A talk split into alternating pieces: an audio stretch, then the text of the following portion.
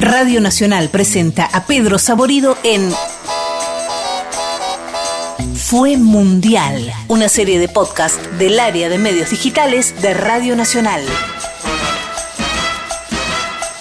Cada cuatro años, la llegada de un nuevo mundial nos predispone de un humor muy particular. Toda nuestra vida queda supeditada a ese mes que dura la Copa del Mundo, o al menos al tiempo que nuestra selección se mantenga en la competencia. O sea, la ansiedad crece a medida que se acerca la fecha de inicio. Sí, nos vamos preparando. Comenzamos a armar planes, juntadas, reuniones. Todo tiene que estar listo y preparado para cuando la pelota empiece a rodar. Y eso incluye la vestimenta. ¿Por qué? Porque algunos se van a aferrar a alguna vieja camiseta albiceleste y otros van a correr a los negocios, a las tiendas de deportes, a conseguir el último modelo, ese que Messi y compañía van a usar en las calurosas canchas cataríes. Vintage o modernas, nuevas o usadas, la moda también importa para todos los fanáticos de la Copa del Mundo. Los colores, el hincha es el alma de los colores, el que se da todo sin esperar nada. Eso es el hincha. Esas camisetas que nosotros usaremos frente al televisor y los jugadores en el campo de juego tienen una historia que se remonta más de un siglo en el pasado. Veamos.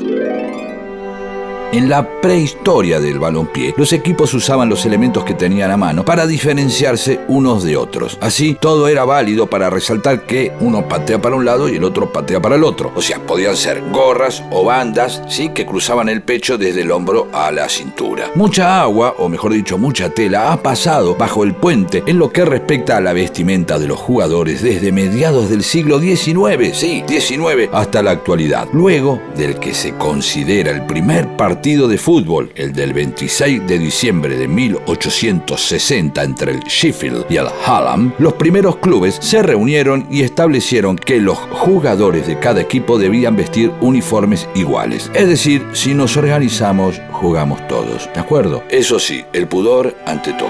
Los pantalones debían cubrir las rodillas, sin excepciones. El reglamento actual de la FIFA establece que los jugadores deben usar camiseta, pantalón corto, medias, y botines. Yo le pedía 20 pares de botines al sponsor y el sponsor me traía 18, yo me lo ataba en el vestuario. Entonces los fotógrafos no venían. A la otra semana le pedía 40 pares de botines, me traían 45. Entonces cuando yo me iba a atar los botines venían todos los fotógrafos y yo entrené siempre con los botines desatados. Con la llegada del nuevo siglo, las camisetas empezaron a sufrir constantes modificaciones. En la década del 30 comenzaron a usarse los números en las espaldas de las casacas para poder diferenciar a los jugadores. Otro cambio importante se dio en la indumentaria de los arqueros, que empezaron a vestir un color distinto al resto de los futbolistas en el campo de juego. En cuanto a la confección de prendas, el algodón lentamente fue dejando lugar a los materiales sintéticos que permiten la fabricación de ropa más ligera para adaptarse a la exigencia física que el fútbol fue ganando en su constante evolución. En busca de una mayor comodidad para el jugador, los cuellos chomba dejaron lugar a los cuellos en B. Claro que como en la moda todo vuelve, los cuellos tipo chomba no tardaron en volver mejores para engalanar a los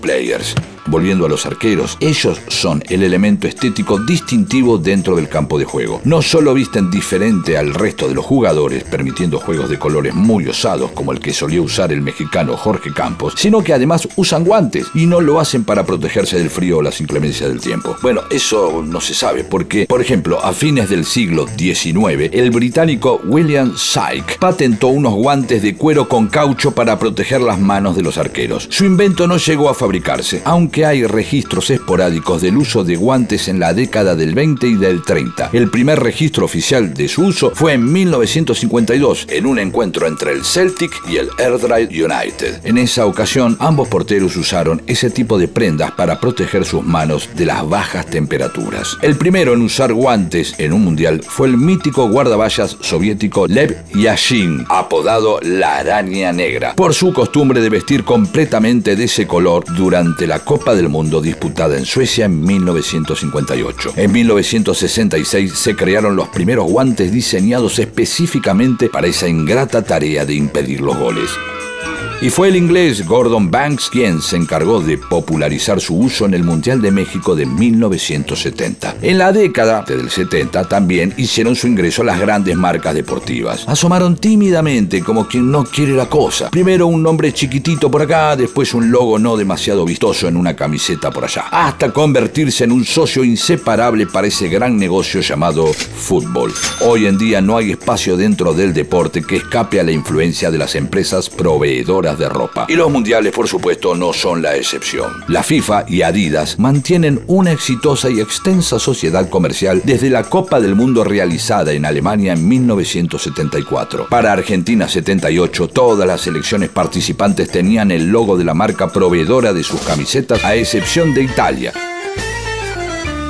¿Por qué? Porque durante mucho tiempo los estatutos de la Federación Italiana de Fútbol dispusieron que la Azurra no debía tener marcas comerciales en su indumentaria. Reglamentación que recién fue revocada en 1999. Y así fue como el primer logo en adornar la pilcha de la selección italiana fue el de Kappa, que vistió a los Thanos en el Mundial de Corea-Japón 2002. Por supuesto, la aparición de las marcas y su creciente influencia derivó en grandes disputas por quedarse con las selecciones más codiciadas y con los jugadores también, por supuesto. Sirve como ejemplo el expediente Cruyff. El crack holandés era hombre de Puma, empresa rival de Adidas. Esta, a su vez, era la proveedora de indumentaria de la selección holandesa subcampeona del mundo de Alemania en 1974. Yo tenía un contrato, pensaba que lo merecía, porque jugaba. Y dice, no, no, tienes un contrato y digo, eh, nunca te dejas pisar. En esta época había en el fútbol muchas injusticias que hoy ya no existen, pero hay que volver 40 años para atrás. Entonces, donde no hay mucha fuerza hay que tener más inteligencia. Para no hacer publicidad del competidor de su sponsor, Johan Cruyff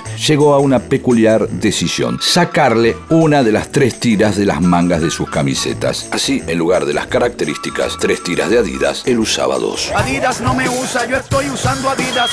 En los 80, los pantalones cortos se hicieron más cortos todavía y las camisetas se ajustaron más a los cuerpos de los futbolistas periodistas. La tecnología comenzó a incursionar en el diseño y el desarrollo de las camisetas. Pronto, los nombres de los avances tecnológicos que cada marca aplicaba en sus prendas se hicieron habituales en las conversaciones futboleras. Drive Fit, Climacool, AirTech son algunos de los ejemplos de la búsqueda por canalizar mejor la transpiración de los deportistas y optimizar el rendimiento de los jugadores. En 1994 el Mundial jugado en los Estados Unidos trajo las modificaciones más significativas de los últimos tiempos en materia de indumentaria. Un lado, para acercar el fútbol al gusto estadounidense, las camisetas empezaron a llevar el nombre del jugador en la espalda y se agregaron los números en el pecho para una mejor identificación de los futbolistas.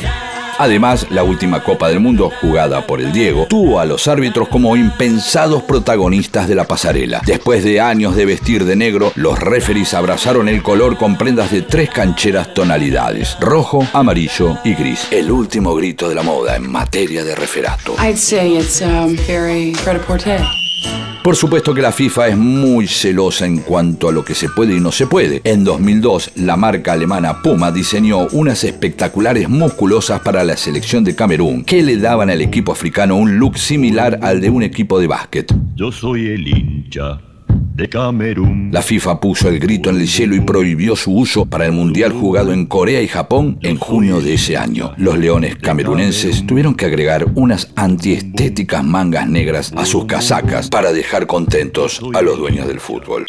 Como se ha visto, la historia de las camisetas es casi tan larga como la del mismo balompié. Ambas están íntimamente relacionadas, vinculadas para siempre, porque es imposible pensar en el deporte más popular del mundo sin el color de las desparramadas por el verde césped, sin la pasión que esos colores despiertan en los millones de fanáticos a lo largo y a lo ancho de este planeta llamado fútbol fue mundial. Textos, Leo Acevedo, Leandro Areco, Fernando Cárdenas. Producción, Fran Aquino, Yael Bianchi, Leo Acevedo, Alejandro Segade y Fernando Cárdenas. Edición, Nacho Guglielmi. Encontralos en www.radionacional.com.ar, Spotify y iTunes. Fue mundial. Es una producción del área de medios digitales de Radio Nacional.